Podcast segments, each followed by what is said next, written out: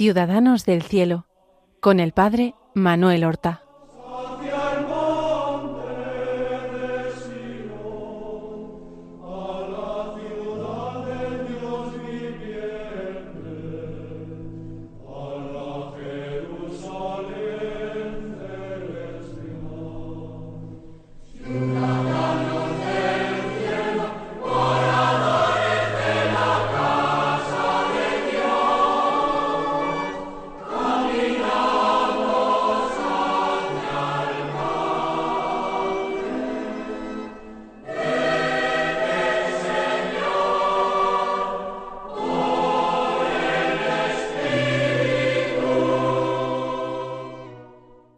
Muy buenos días, queridos amigos. Damos comienzo a una nueva emisión del programa Ciudadanos del Cielo, con el cual nosotros queremos acercarnos a la vida y a las virtudes de nuestros hermanos los santos, los verdaderos ciudadanos del cielo.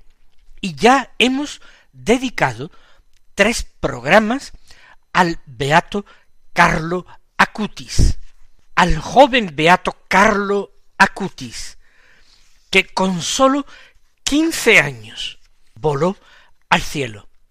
Antes de seguir contando anécdotas de su vida y referirnos a su santa muerte, vamos a hacer referencia a algunos de sus dichos o de cosas que escribió o dijo de palabra y que han causado mucha impresión y son fuente de inspiración cristiana para muchas personas. Por ejemplo, él tenía también una gran devoción al ángel de la guarda.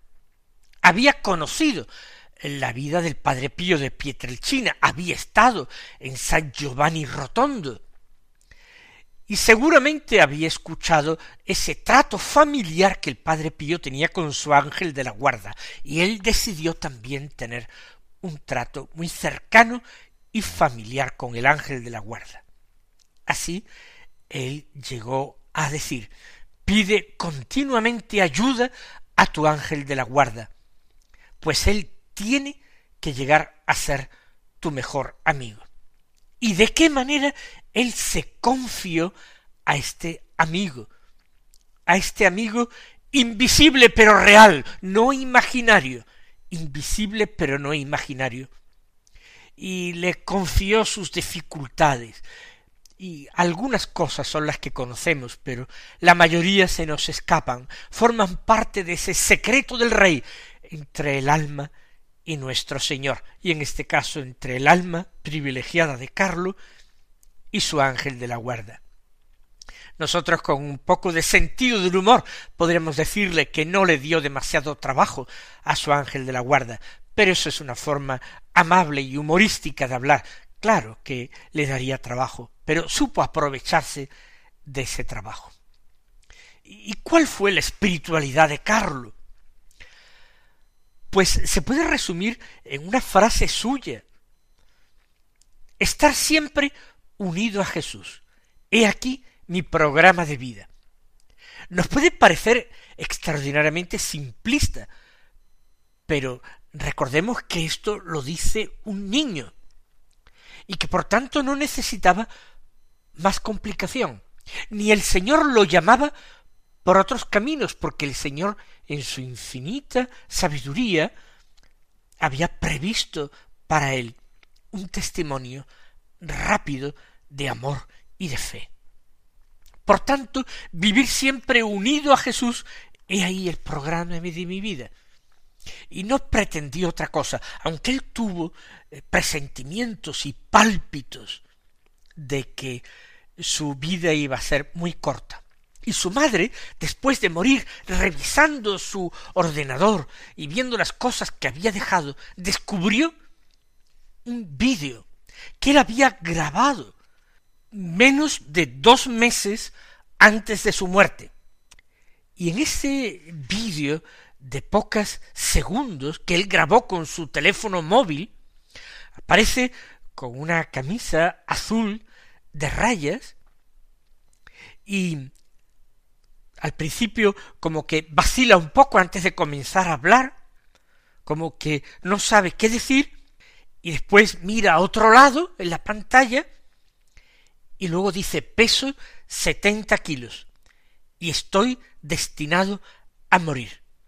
Como hemos dicho, esto fue menos de dos meses antes de su muerte, y la enfermedad fue eh, rapidísima en su desarrollo, eh, desde que se detectó ese, ese leucemia terrible hasta que falleció, fue cuestión de pocos días.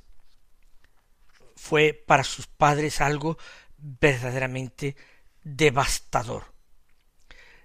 Fue a principios de octubre cuando empezó a notar síntomas de la enfermedad y el día ocho cuando empeoró y el doce cuando murió. Todo del mes de octubre del año 2006. ¿Por qué grabó este vídeo de tan pocos segundos? Quizás ni él mismo lo sabía. ¿Y por qué dijo tengo setenta kilos? Él había sido un chico más bien gordito. Luego la adolescencia, el crecimiento, el estirón, le hizo ponerse mucho más esbelto. De los pecados capitales que él se confesaba más estaba la gula, le gustaba mucho el dulce y comer bien y la pasta. Tenía que controlar su, su gula. Quizás cuando él graba en estos pocos segundos este vídeo y dice tengo setenta kilos, es porque él eh, se ve eh, sano, robusto, fuerte, y sin embargo está pensando en la muerte. Por eso dice estoy destinado a morir. Todos estamos destinados a morir. Pero quizás el Señor le dio ya un presentimiento cierto de una muerte cercana. Le quedaban, como hemos dicho, algo menos de dos meses de vida. Por eso su programa de vida, estar unido a Jesús. Pero si queremos sacar más matices de su espiritualidad, fijémonos en otra frase, cuatro palabras solamente no yo, sino Dios. Es muy bonita en su sencillez y en su brevedad. Es muy bonita y muy profunda esta afirmación. No yo, sino Dios. Nosotros no somos nada. Nosotros somos polvo y ceniza. Como dice Jesús en el Evangelio, sin mí nada podéis hacer. El Señor no dice que eh, podemos muy, hacer muy poco sin Él. No, el Señor nos dice en el Evangelio que sin mí nada podéis hacer.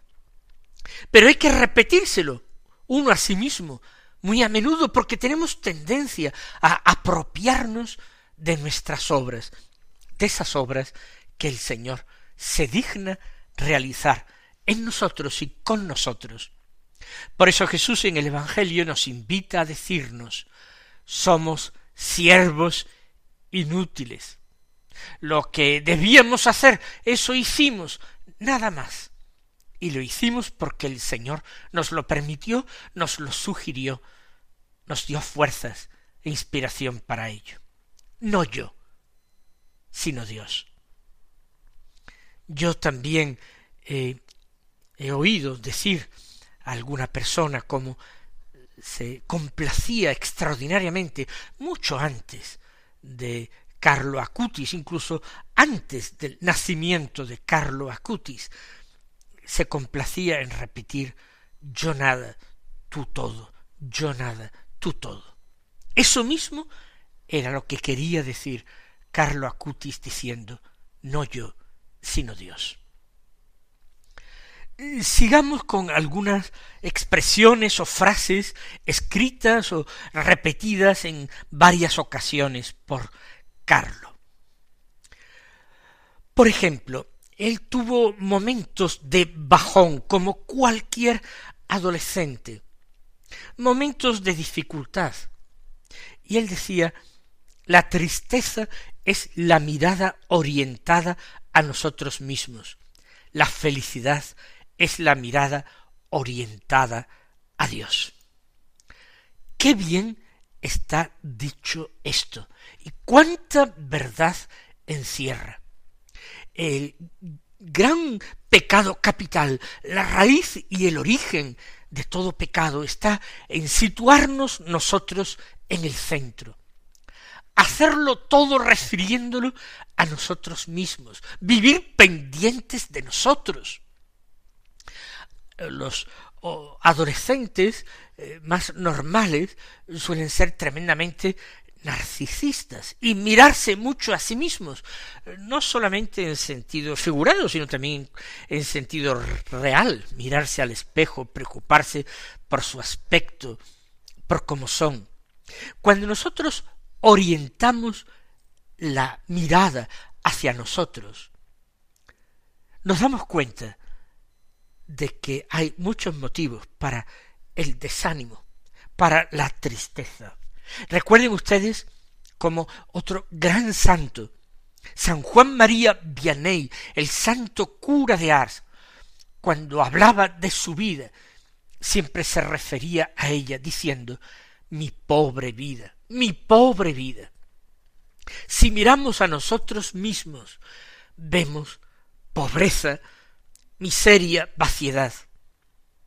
En cambio, si nos olvidamos de nosotros mismos, si procuramos orientar nuestra mirada a Dios, nos inunda la felicidad y el optimismo. Porque nosotros, como hemos dicho antes, no podemos nada por nosotros mismos. Pero, como nos lo dice tan hermosamente San Pablo, todo lo puedo, todo lo puedo en aquel que me conforta, en aquel que me da fuerzas. Lo extraordinario es que un adolescente del siglo XXI haya descubierto esto sin que nadie, nadie humano se lo haya enseñado, más que nuestro Señor Jesucristo, que claro, Él también es humano. Quiero decir, ningún hombre visible, sus padres no eran tan creyentes como Él. La tristeza es la mirada orientada a nosotros mismos, la felicidad, la mirada orientada a Dios. De nuevo es profundamente evangélico. Jesús dice, el que quiera ser mi discípulo, que se niegue a sí mismo. ¿Y qué significa negarse uno a sí mismo? Negarse uno a sí mismo no significa hacer muchas penitencias, ofrecer muchos sacrificios, ayunar mucho. No. Negarse a sí mismo es renunciar voluntaria y conscientemente a mirarse uno a sí mismo, a referirlo todo a sí. Negarse a sí mismo es aprender a reorientar la mirada hacia Dios. Y de esta forma encontramos nosotros la felicidad, no solamente en el cielo, de la que ya goza Carlo, sino encontrar la felicidad en esta tierra. Y así encontramos ese carácter jovial, aparentemente optimista a lo humano de Carlo Acutis. Pero acudamos a otras expresiones y enseñanzas suyas. Él ponía una comparación muy bonita. Dice, el globo aerostático para subir hacia lo alto necesita descargar peso.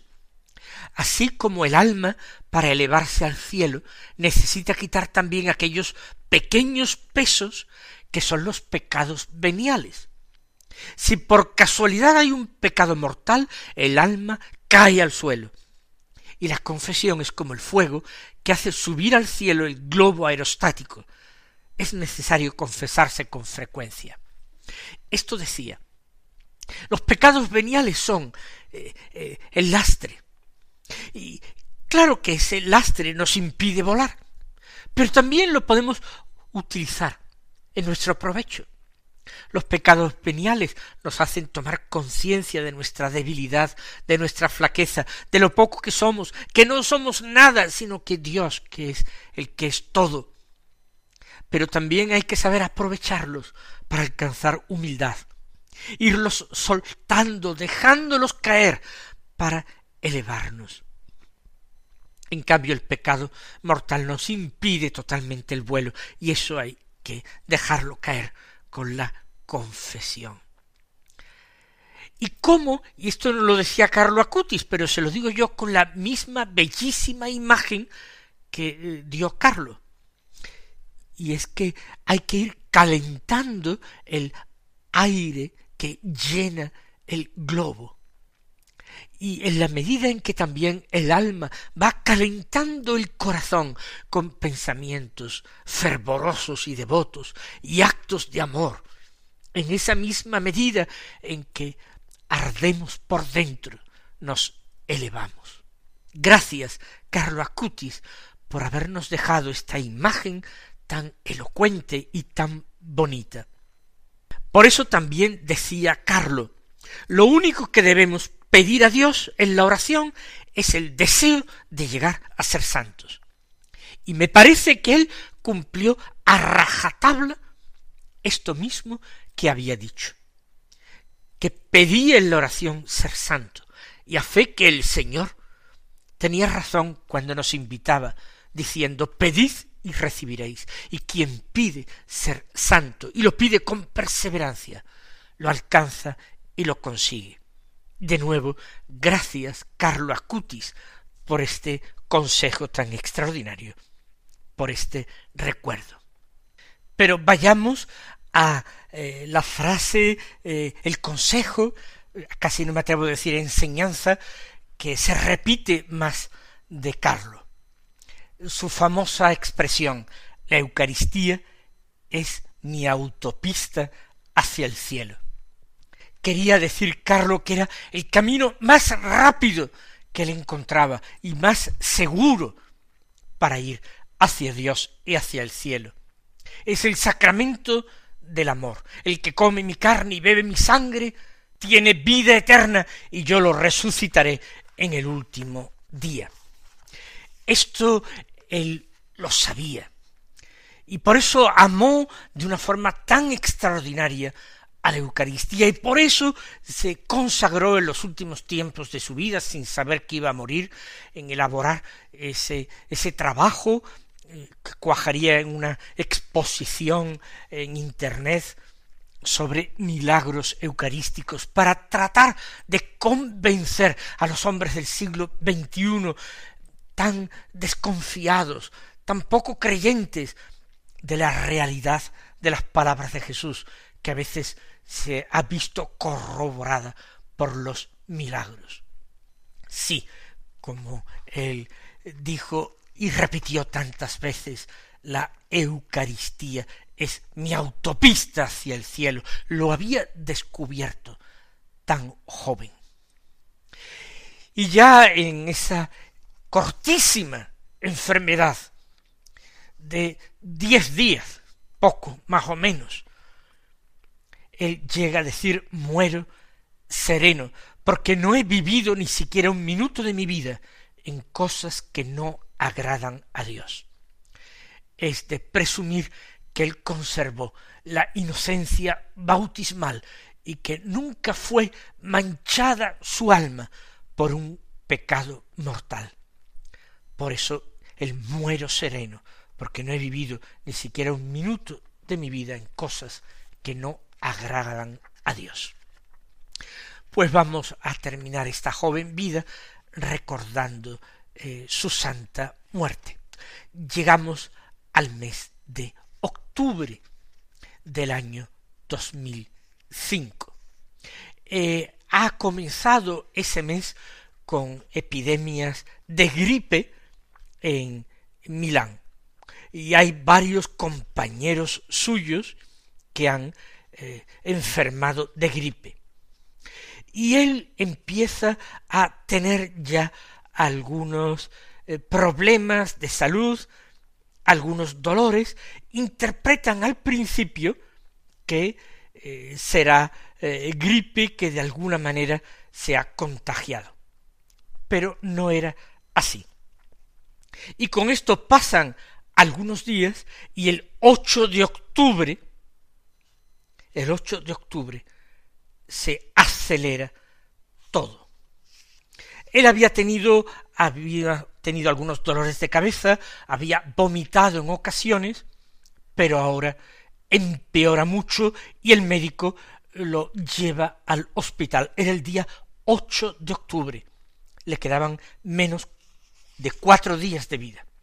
Al monasterio donde había hecho su primera comunión, el padre eh, les llama por teléfono para pedir oraciones y en la cama del hospital Carlos se hace muy consciente de que muere y dice ofrezco al Señor los sufrimientos que tendré que padecer por el Papa y por la Iglesia y para evitar el purgatorio e ir directo al cielo. Evidentemente los padres no eran conscientes de que se moría, era demasiado rápido, no, no le dieron demasiada importancia a esta frase. Pero el empeoramiento a partir del día 8 es mucho más rápido y entonces se declara que lo que tiene es una leucemia en una de sus variedades más graves. Él cuando es ingresado en el hospital cuatro días antes dijo de aquí ya no salgo.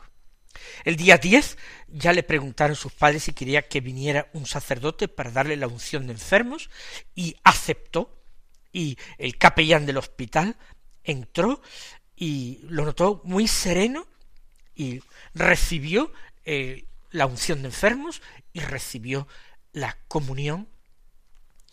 El día once era la fiesta de San Alejandro de Sauli, que había sido el santo protector de él aquel año, y ese mismo día a las dos de la tarde le pusieron un respirador ya por la tráquea, le preguntaron cómo estaba, dijo casi por señas que bien, sin embargo tuvo muy poco después una hemorragia cerebral a las cinco de la tarde, no le quitaron el respirador hasta que el corazón dejara de latir y por eso a las seis cuarenta y cinco de la mañana del jueves, día de la Eucaristía, 12 de octubre, pues murió. Pesaba precisamente setenta kilos. Y posteriormente los padres trasladaron su cuerpo a Asís, donde él había manifestado que quería ser enterrado.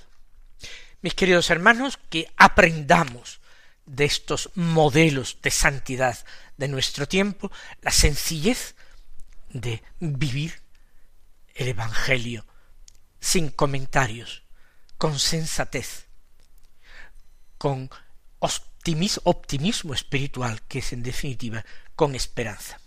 Mis queridos hermanos, hasta la próxima semana recibid la bendición del Señor.